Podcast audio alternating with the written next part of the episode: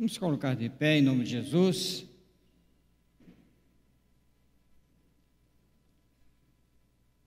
Estender as mãos.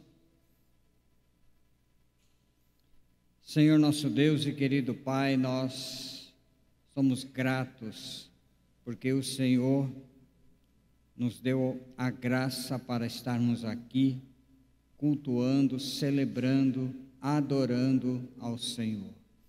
E neste momento tão importante para cada um de nós, para ouvirmos aquilo que o Senhor tem como conselho, como recado, como instrução, uma palavra de orientação a todos nós nesta noite através da tua serva. Nós a entregamos nas tuas mãos, pedimos a tua bênção e pedimos também a presença dos teus anjos para que estejam acampando ao redor aqui deste quarteirão, em nome de Jesus. Amém. Amém. Amém. Podem se assentar.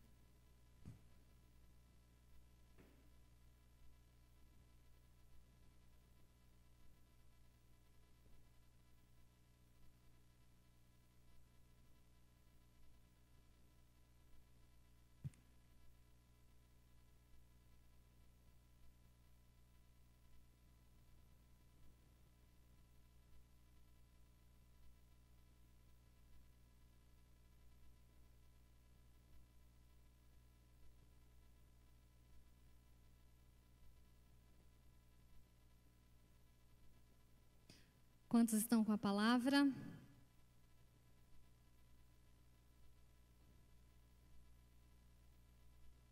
Assim? Ou assim, ó.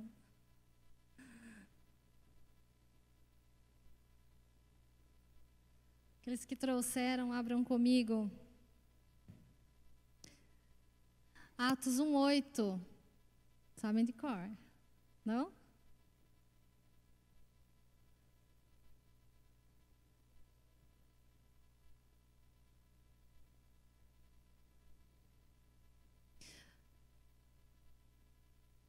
Sandro, tem como usar a versão da NVI? Hoje eu vou ler NVI. Tem? É possível? Faz alguma coisa. Todo mundo sabe que eu enxergo bem, né? o Márcio já sabe.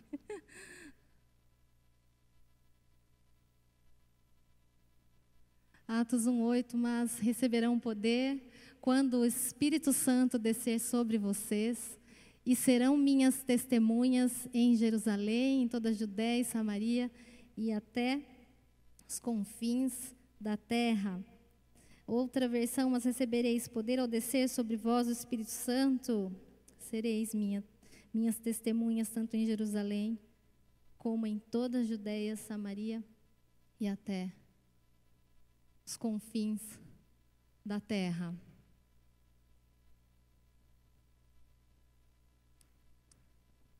Esse versículo diz muito para você. Todos sabem o momento espiritual que nós estamos vivendo. Nós estamos vivendo um tempo de guerra espiritual. E a estratégia do inimigo é manter as pessoas frias, indiferentes, insensíveis, secularizadas, relativizadas e a gente tem visto um aumento da incredulidade, de dureza de coração, de uma frieza espiritual.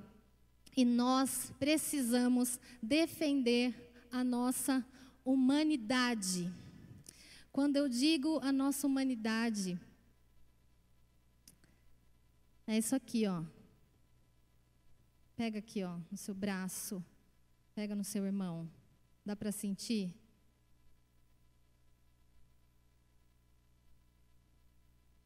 É essa humanidade aqui, ó, que tem sido roubada de nós. Tem sido tomada de nós. Tanto por causa do avanço tecnológico, do, da ciência, tudo que vem acontecendo no mundo, as nossas vivências humanas têm sido atacadas e muito dos nossos comportamentos têm sido influenciados por isso.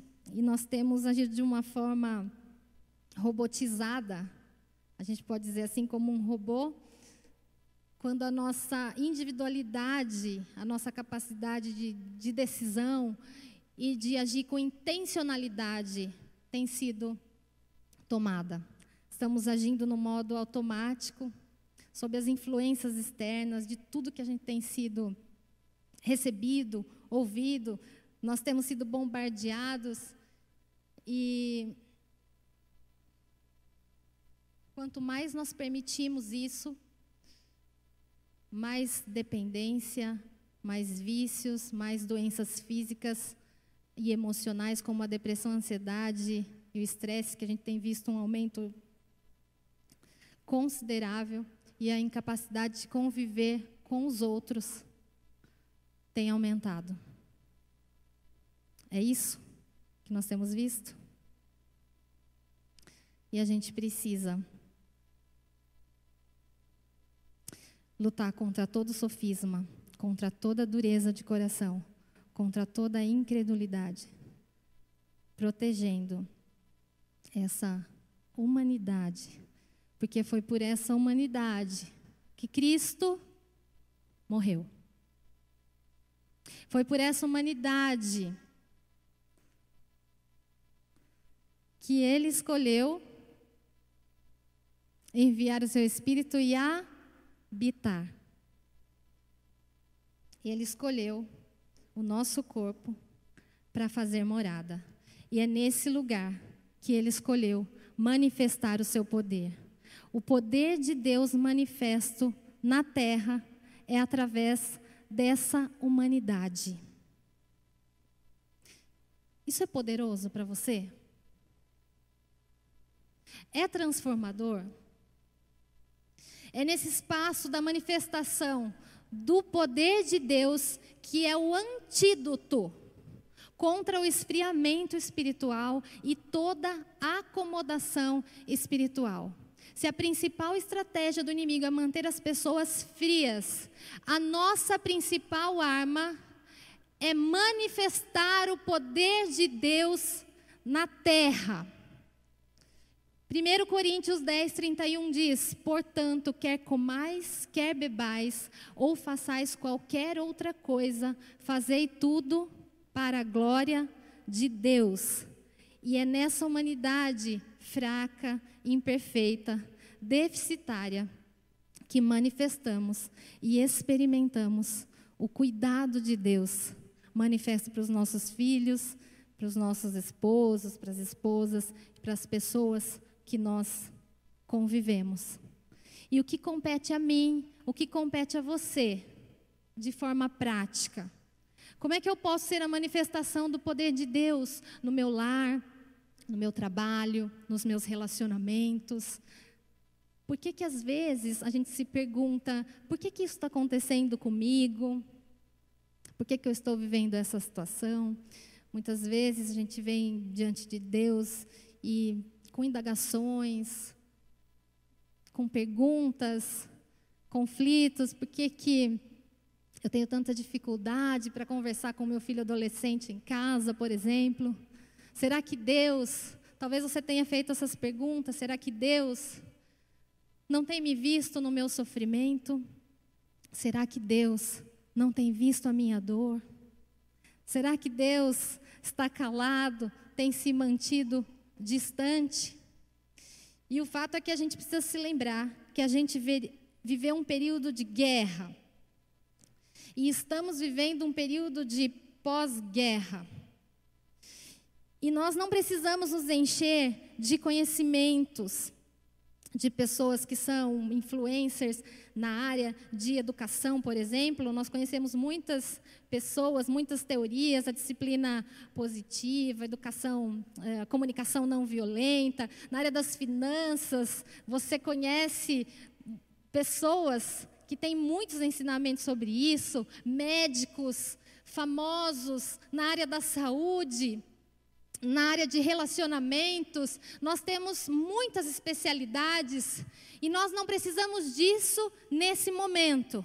O que nós precisamos é nos encher do Espírito Santo de Deus. Mas se atente a uma coisa, não estou dizendo que esses conhecimentos não são importantes, porque eu gosto de pesquisar, eu gosto de buscar conhecimento, nós precisamos porque eles nos auxiliam. A diferença é que é o antes. Antes de eu buscar o conhecimento, como e onde buscar, eu e você precisamos da direção do Espírito Santo para isso. Há muitas vozes hoje no mundo falando conosco, e muitas vezes nós não conseguimos discernir a voz de Deus. Você sabe do texto do pequeno Samuel?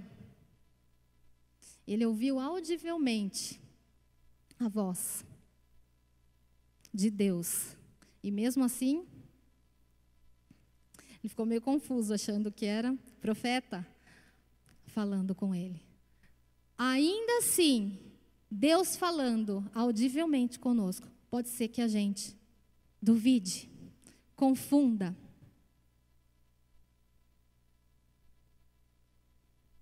João 16, 13.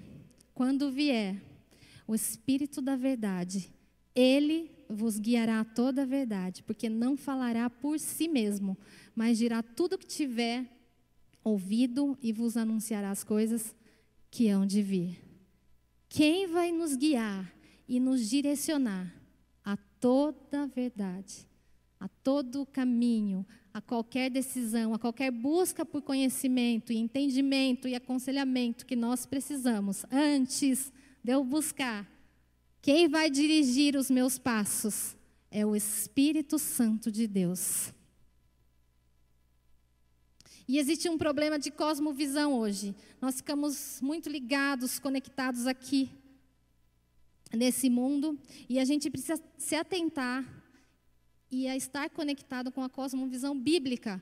Nós precisamos da cosmovisão bíblica para nossa família, no nosso trabalho, para as nossas decisões. Os nossos olhos precisam estar neles. E a cosmovisão bíblica não é aqui, na horizontal, é na vertical. Os meus olhos, o meu coração precisa estar nele, mas os meus pés aqui. A gente já ouviu muito isso. A gente não pode se desconectar a gente precisa agir aqui, agir aqui no presente, a gente precisa estar antenado, a gente precisa estar informado, a gente precisa se informar em relação à política, sim, porque é aqui na terra que Deus manifesta o seu poder.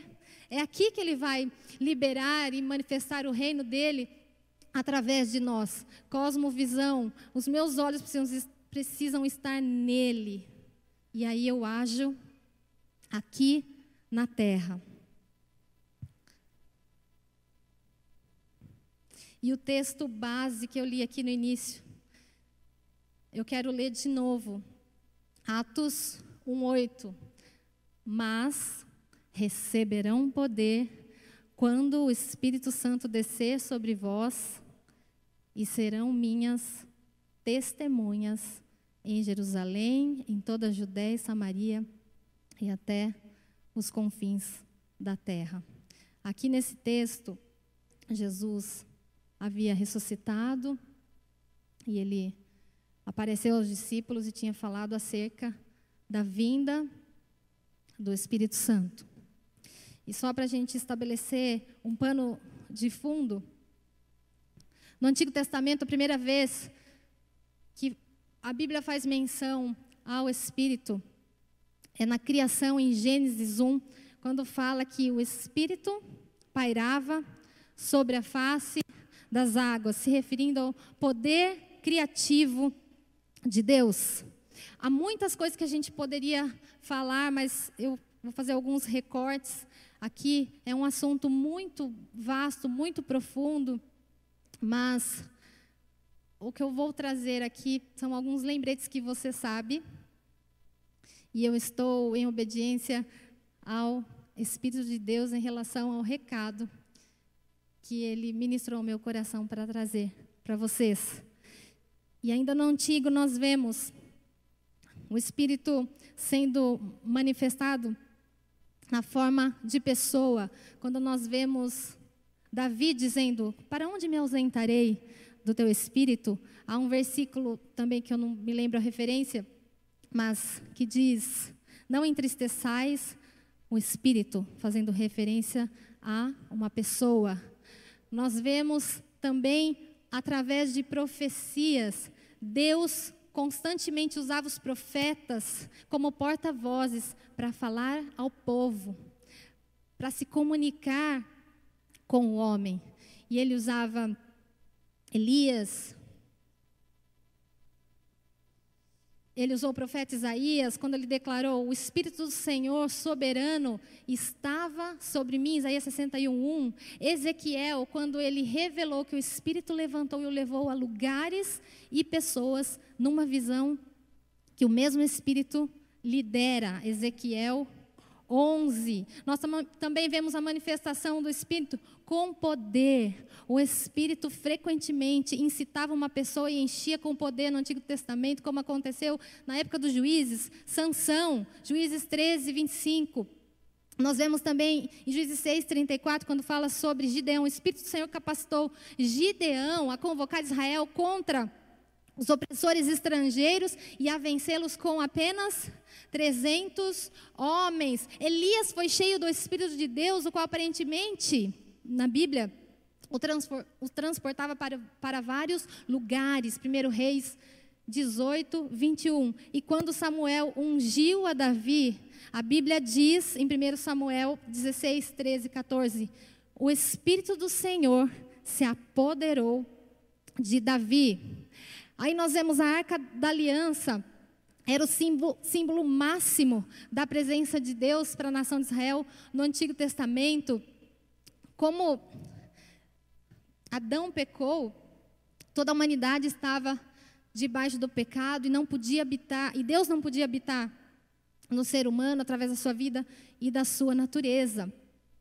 Que é o que acontece hoje com aqueles que entregam a sua vida a Jesus. Então Deus, ele criava formas para se manifestar, para se comunicar e para falar com o homem por conta do amor dele para o seu povo, para o homem. E na adoração tabernacular, a gente sabe que a arca tinha compartimentos e a arca ficava num lugar principal, num lugar específico que simbolizava a presença de Deus. Quando a arca estava presente, o, o povo acreditava que eles venciam as batalhas por conta da presença da arca era símbolo da presença de Deus. E no Novo Testamento, nós vemos Jesus, que é o ápice da manifestação da glória de Deus. Jesus é a própria encarnação da glória. Ele veio aqui, ele se fez homem, ele andou entre nós, ele interagiu com o homem, ele trouxe o céu na terra, o reino na terra, ele curava, ele transformava, ele liberava bênçãos, unção, libertação para as pessoas e manifestava a própria glória. Ele era a própria glória de Deus. E não tem como a gente apresentar um evangelho sem Cristo como centro, sem manifestar a glória de Deus. Amém? Agora, abra comigo em Atos. Agora nós chegamos em Atos. Nós lemos 1:8, mas um pouquinho antes Atos 1, 4, Sândaro.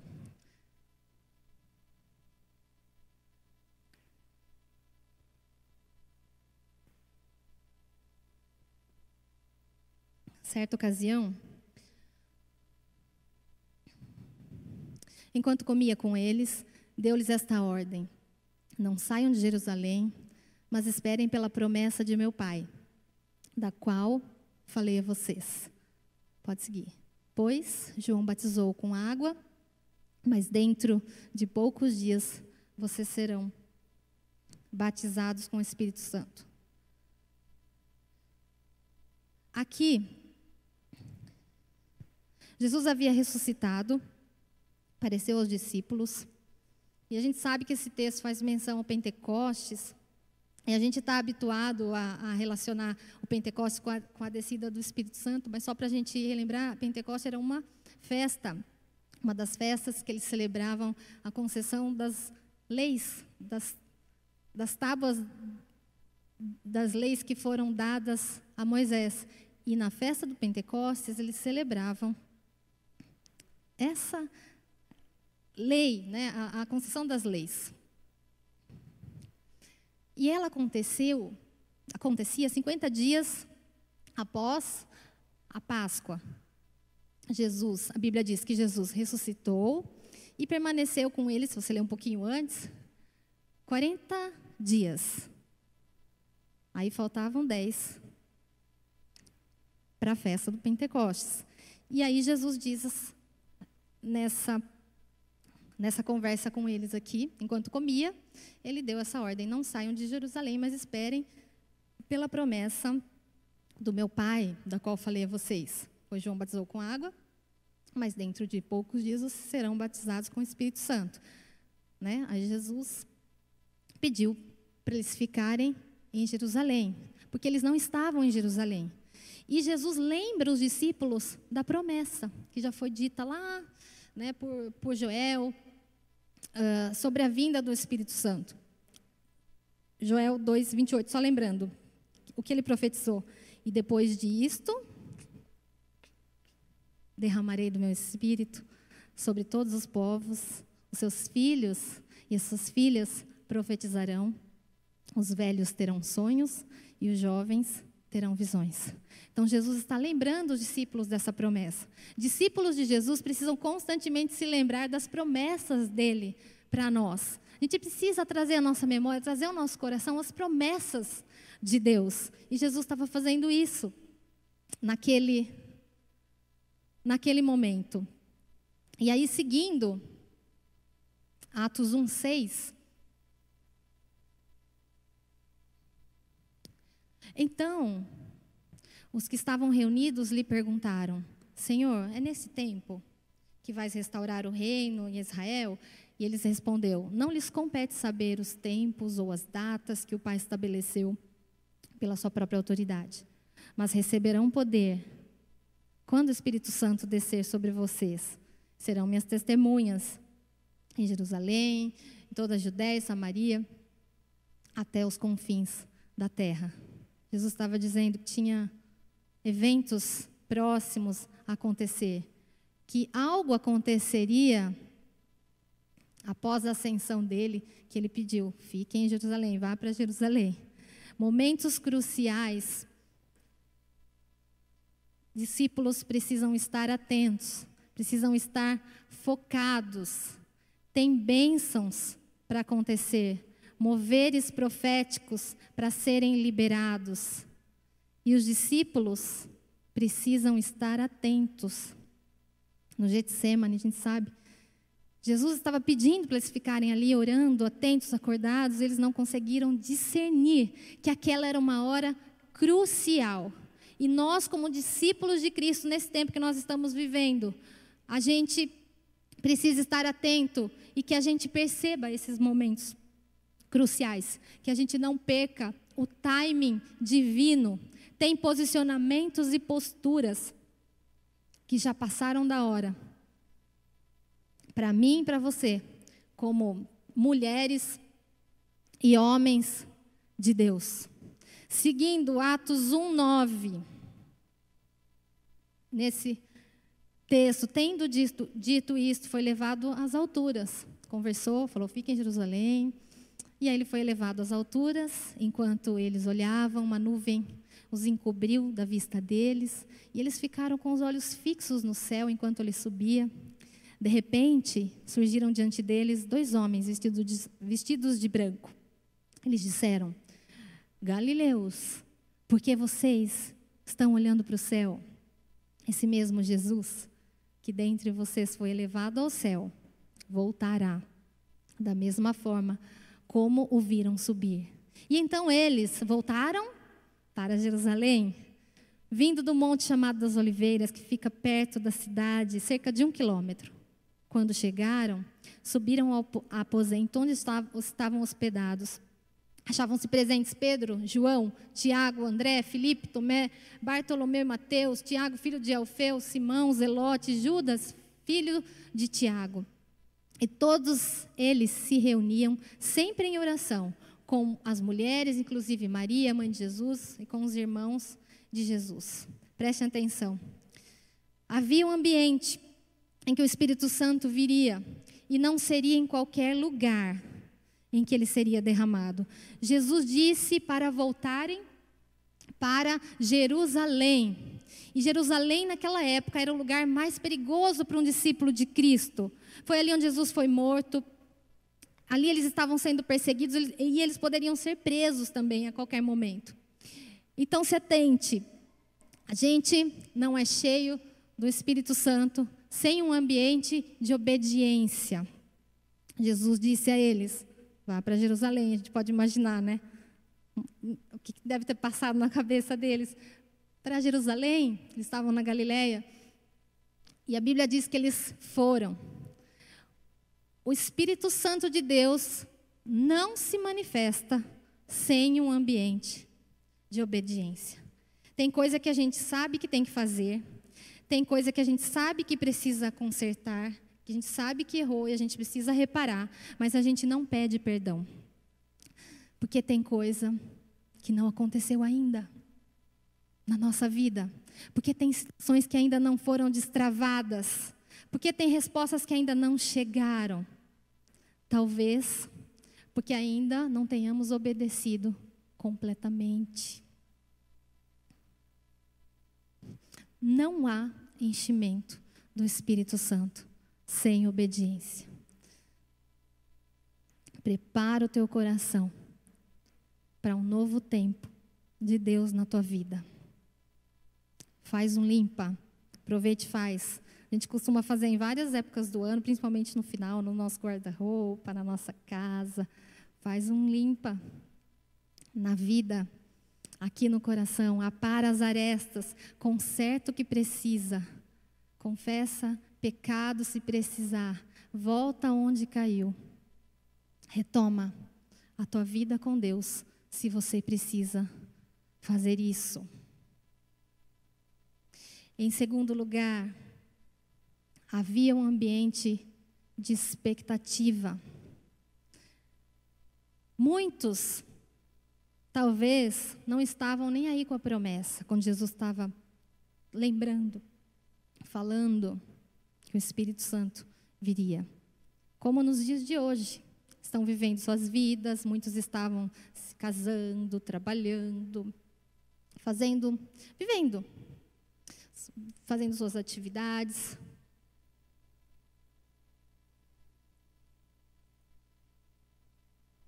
Mas quem deseja ser cheio do Espírito Santo precisa dessa expectativa constante. Não é só eu me encher. Isso vocês já ouviram bastante, né? No culto de domingo e depois em casa. Não busco mais, não oro, nem, nem abro a minha Bíblia. E aí a Bíblia diz que quando o Espírito Santo vem, ele encontra esses 120 discípulos orando e clamando. E então ele se derrama como uma resposta a essa oração. Obediência, expectativa e um ambiente de unidade. Um só propósito. Quando nós, como igreja, queremos viver algo novo, nós precisamos deixar de lado tudo aquilo que nos separa, todas as diferenças precisam cair. Nós somos diferentes uns dos outros, temos personalidades diferentes, temos projetos, sonhos diferentes, temos tarefas diferentes, mas a gente precisa ter um, um só desejo. O mesmo desejo, que é o de buscar ao Senhor. É nesse ambiente que as diferenças caem. E quando a gente lê Atos 2,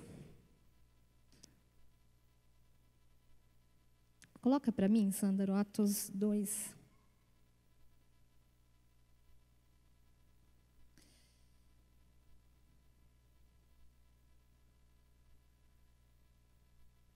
ambiente de obediência.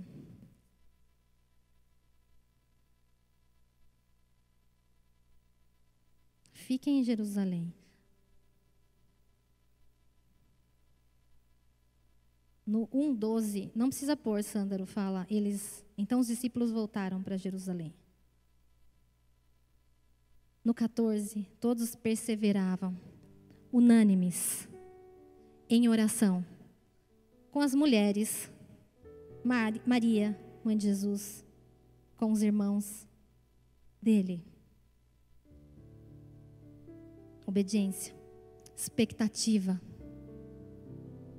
constante oração. E no capítulo 2,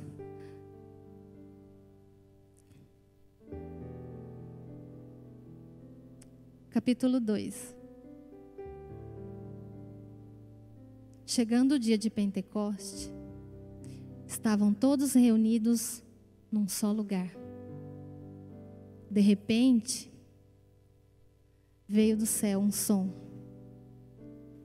como de um vento muito forte.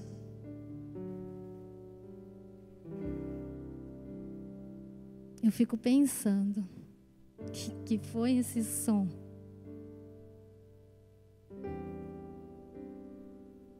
E encheu toda a casa na qual estavam assentados. E viram o que parecia línguas de fogo, que se separaram e pousaram sobre cada um deles. Todos, todos,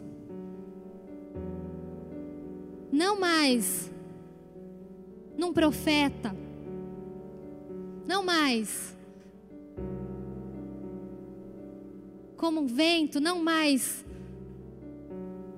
ou somente com Moisés, não, não mais somente na arca da aliança.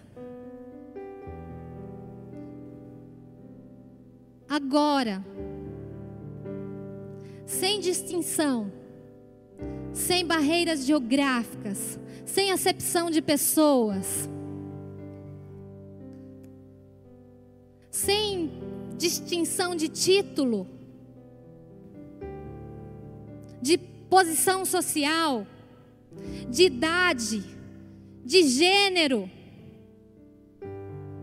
Todos, todos foram cheios do, cheios do Espírito Santo e começaram a falar noutras línguas, conforme o Espírito os capacitava.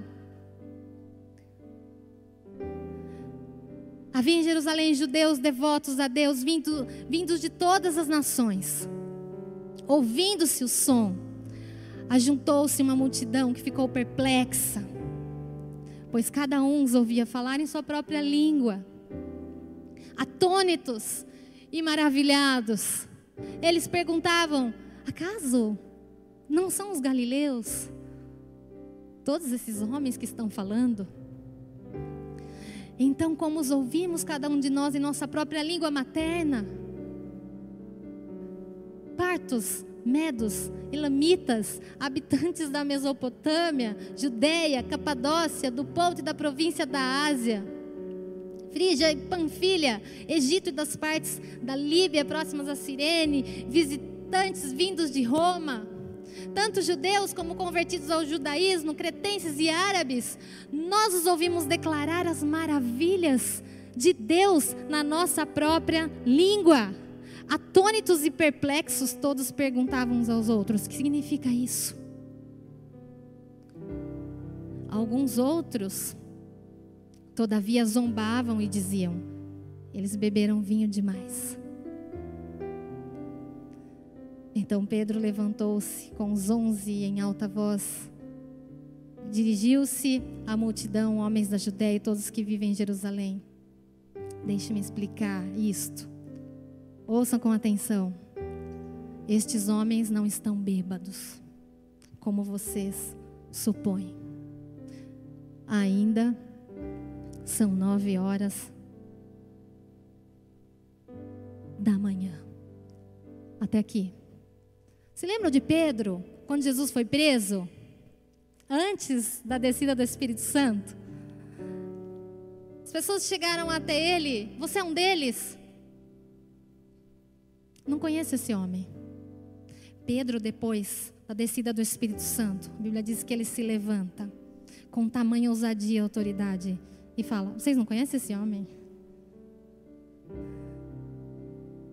E a Bíblia diz que mais de 3 mil almas foram convertidas e saíram propagando o Evangelho a todas essas províncias que eu acabei de ler agora.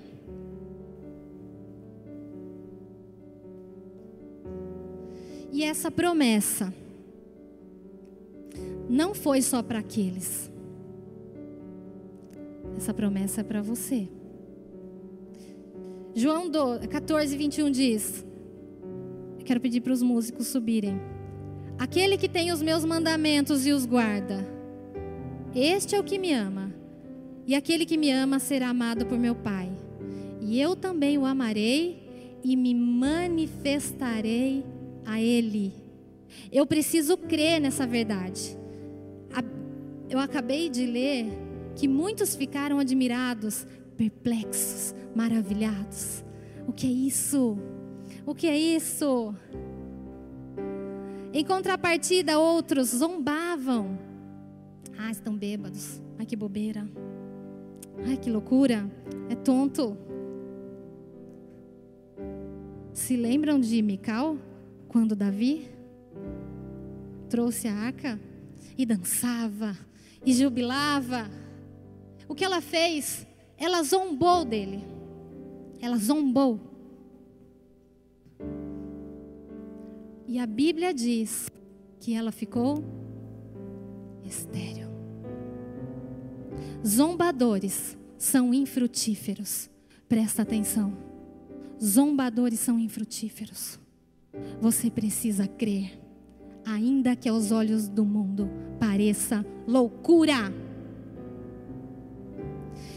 E olha, não tem a ver com a manifestação do poder de Deus daqui para aí daqui do púlpito para vocês. Tem a ver da manifestação de você para os seus filhos, de você para sua filha, de você para o seu filho, de você para o seu esposo, de você, marido, para sua esposa, de você para os seus vizinhos, de você no seu ambiente de trabalho, de você na sua vizinhança, de você nas ruas dessa cidade, de você onde Deus te enviar e te levantar das responsabilidades que Ele der, a manifestação do Espírito Santo de Deus, da glória de Deus, tem a ver esse fluir de você para Santa Bárbara, Americana, Campinas, região, Brasil e por que não para as nações?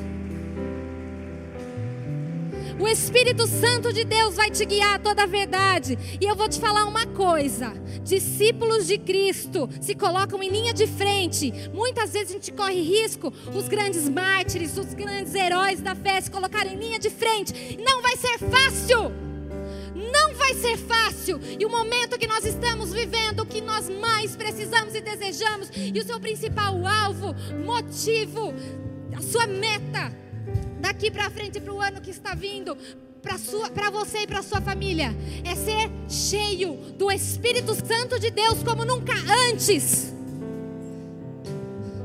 Isso é tremendo. Isso queima no seu coração.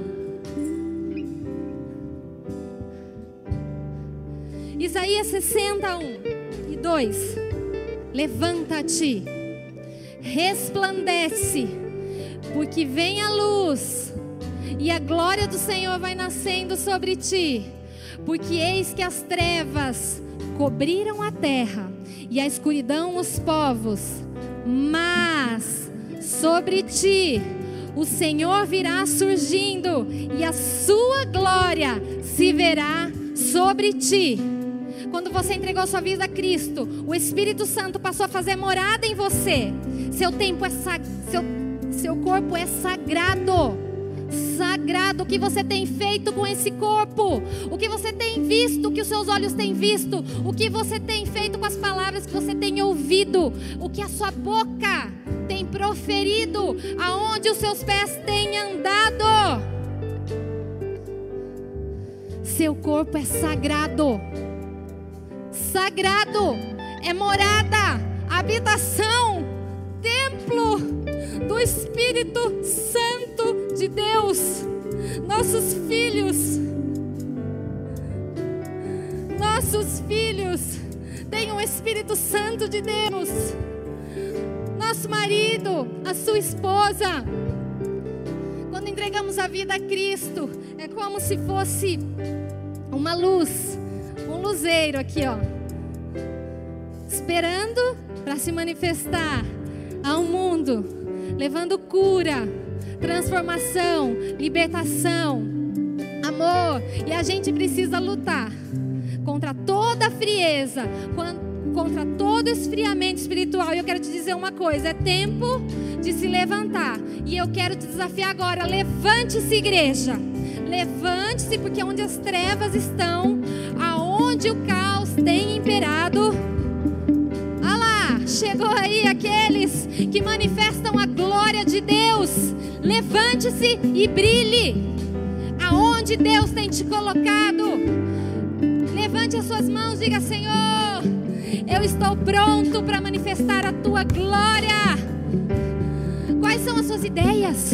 Quais são os projetos que Deus tem colocado no seu coração? Quais são os dons que Ele te entregou? Quais são os presentes que Ele colocou dentro de você? Quais são as suas habilidades? O que, que você faz bem? Feche os seus olhos. Oh, ore ao Senhor. Pai, nós queremos mandar embora toda incredulidade, toda falta de amor. Pai, não mais palavras duras, não mais xingamentos, não mais murmuração, não mais discórdia, não mais conflitos, não mais frieza, não mais confusão, não mais incredulidade, não mais acomodação cultural, frieza. Pai, enche o nosso coração aquece o nosso coração com a tua glória, com o teu espírito e manifesta, manifesta-te através da minha vida, através dessa casa, através dessa igreja. Levante-se e brilhe a luz de Cristo.